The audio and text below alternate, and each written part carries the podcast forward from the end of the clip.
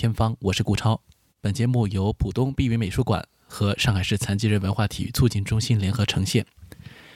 这个节目呢，我们呃之前一直在讲一个事情，就是古典音乐这个门类啊，它从最初到现在，其实大部分的作品并不是为孩子们写的。所以我们最近讲到这个儿童的话题，结合我们最近的这个“你好，小朋友”这个展览，那我想呢。每一个关于儿童题材的这种艺术作品，或者说像摄影的创作，其实它也有大人的视角，它也用一种方法来呼唤成年人对于儿童时光的一种回忆。舒曼的那一套非常著名的作品《童年情景》，可能就是这种感觉。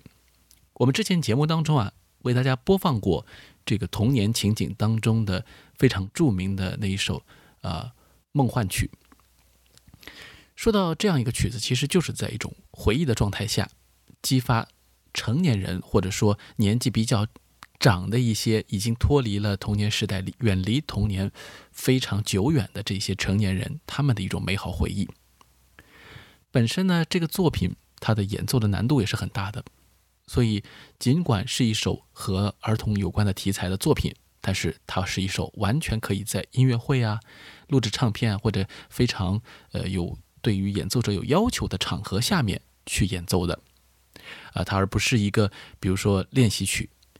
我们平时听音乐会，我们不可能听到一些非常基础的练习曲在音乐会上呈现，因为在绝大多数情况下或者一般意义上，钢琴家们不可能拿这些平时他们用来练手的这些基础的作品来作为音乐会曲目。那么舒曼写的这些童年情景，其实就是一种他对于他的爱人，他的。妻子克拉拉的一种爱意，那么两个人共同的去回忆，虽然属于彼此，但是也有呃共同点的童年。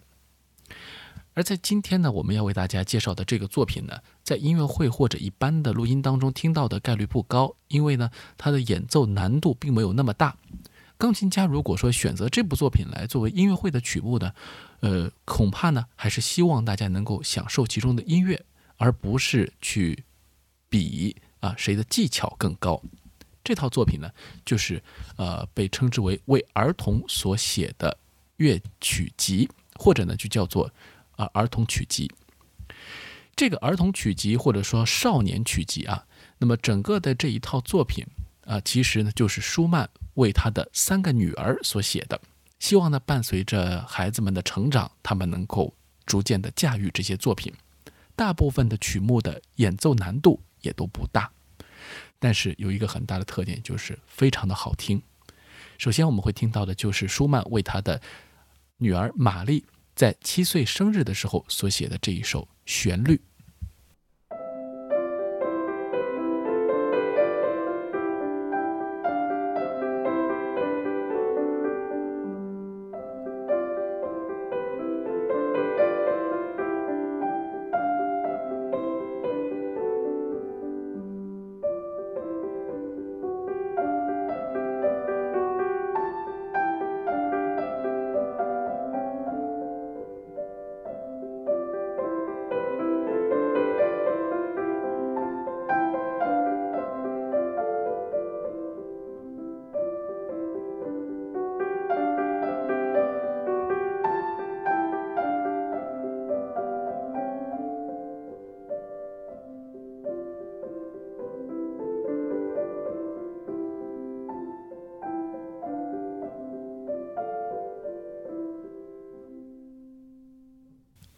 非常清新可人的一个旋律啊，时间呢都不到一分钟，但是呢留下了非常深刻的印象，刻在脑海当中的是他左右手交替的时候的这种清晰的肢体的表达。那么在今天我们讲到这套作品的时候呢，其实很难去在当中挖掘什么样的深意，因为这就是为孩子所写的。当作曲家把自己的全部的。心智都用在了孩子的身上，把自己甚至于想象成孩子一样的去演奏一个作品的时候，那么这个曲目也就变得极为的简易了。那么和我们之前讲过的圣桑的这个同动物狂欢节啊非常不一样的是，动物狂欢节当中也有用到一些比较基础的演奏方法，但却是在以一种讽刺的态度啊，在嘲笑着一些死记硬背的人呐，啊苦学苦练的人呐，或者说是非常机械的去理解音乐的人等等。那么这种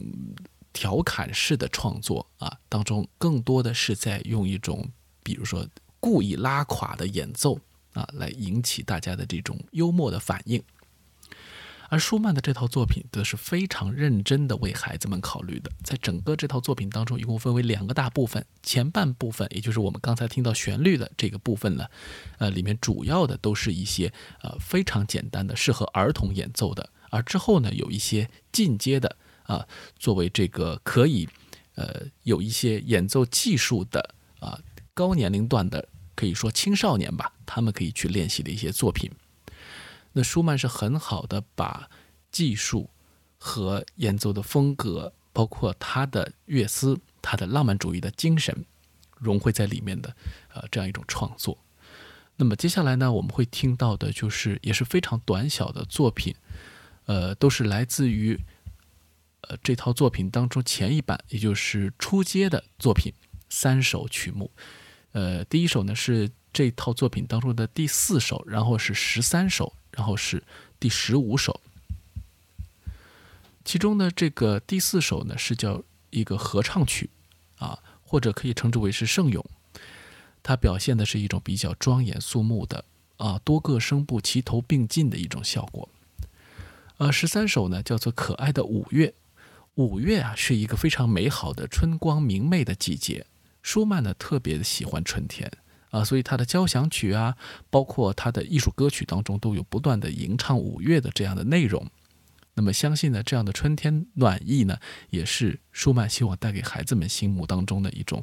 呃，非常具有浪漫情怀的这样一个状态。一切的东西都在刚刚开始发生，这是最美好的。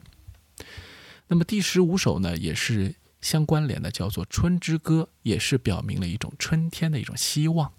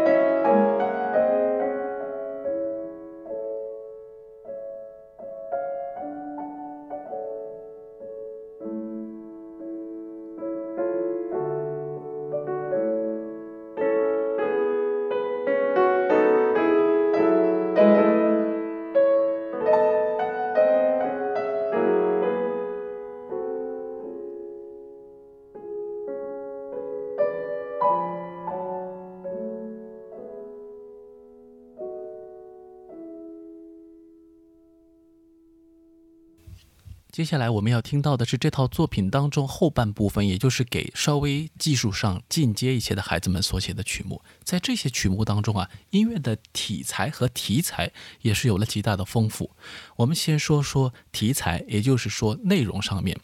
第二十九首叫做《老外》啊，外国人。那么这个呢，就是描写一个比较精神抖擞的一个啊外国的男子的形象。所以呢，整个的这个作品的呃激烈程度，或者说它的一个强度啊，情绪上的一个饱满度，都和之前我们听到比较舒展的描绘春天也好，或者比较浪漫的一些曲目有所不同。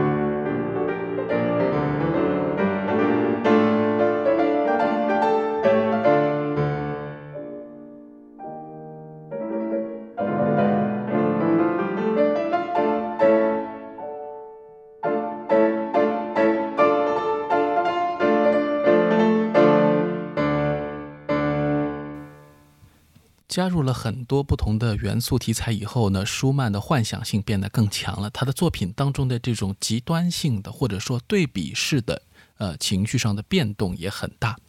其实舒曼的很多的钢琴曲都是这样的套曲组曲，里面有很多首，比如说《童年情景》啊，它有十六首，呃，比如说这个《大卫童梦舞曲》啊，也是多首的这样的一个呃编制。基本上呢都是这样的一个小曲子叠加的一个状态，那么在情绪的对照上面会有很强的对比。接下来我们会听到的第三十二首《天方夜谭》，这是非常美妙优美的、很迷幻的一个作品。第三十五首《迷娘》也是柔和的，啊，让人产生一种爱意的一个作品。舒曼的作品当中都有非常强的一种爱意啊，但是他在呃刚才我们听到比较勇猛的段落当中，会听到一些他的诗情。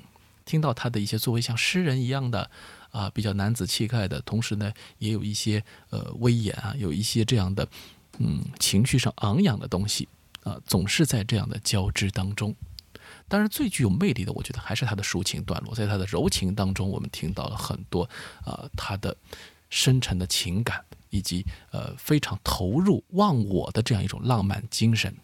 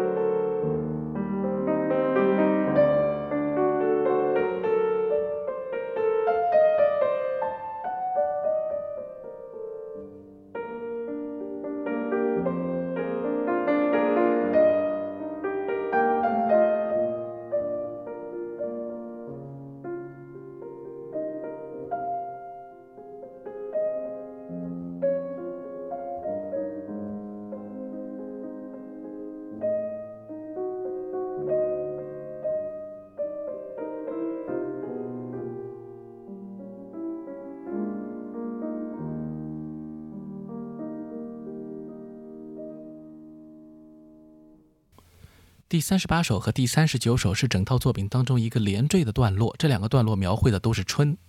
的一个相反的意思，也就是冬天。在音乐进入冬天的时候呢，呃，舒曼的观点是什么呢？他怎么来看待冬天呢？是描绘它的寒冷，还是描绘屋子里面的温暖？啊，我想可能后者的概率会高一点。但是舒曼无论是对于一个初冬，还是对于严寒，都有着比较强的一种感知力。那可以说，他对于大自然的一切的题材，都有可能产生一种非常他个人化的解读。所以接下来我们就对比欣赏这两段啊，前一段呢是比较平静的一个呃平和的冬天的感觉，是一个初冬的感觉，而之后呢则是带有一点严寒的感觉。我们来听这两段跟冬天有关的音乐。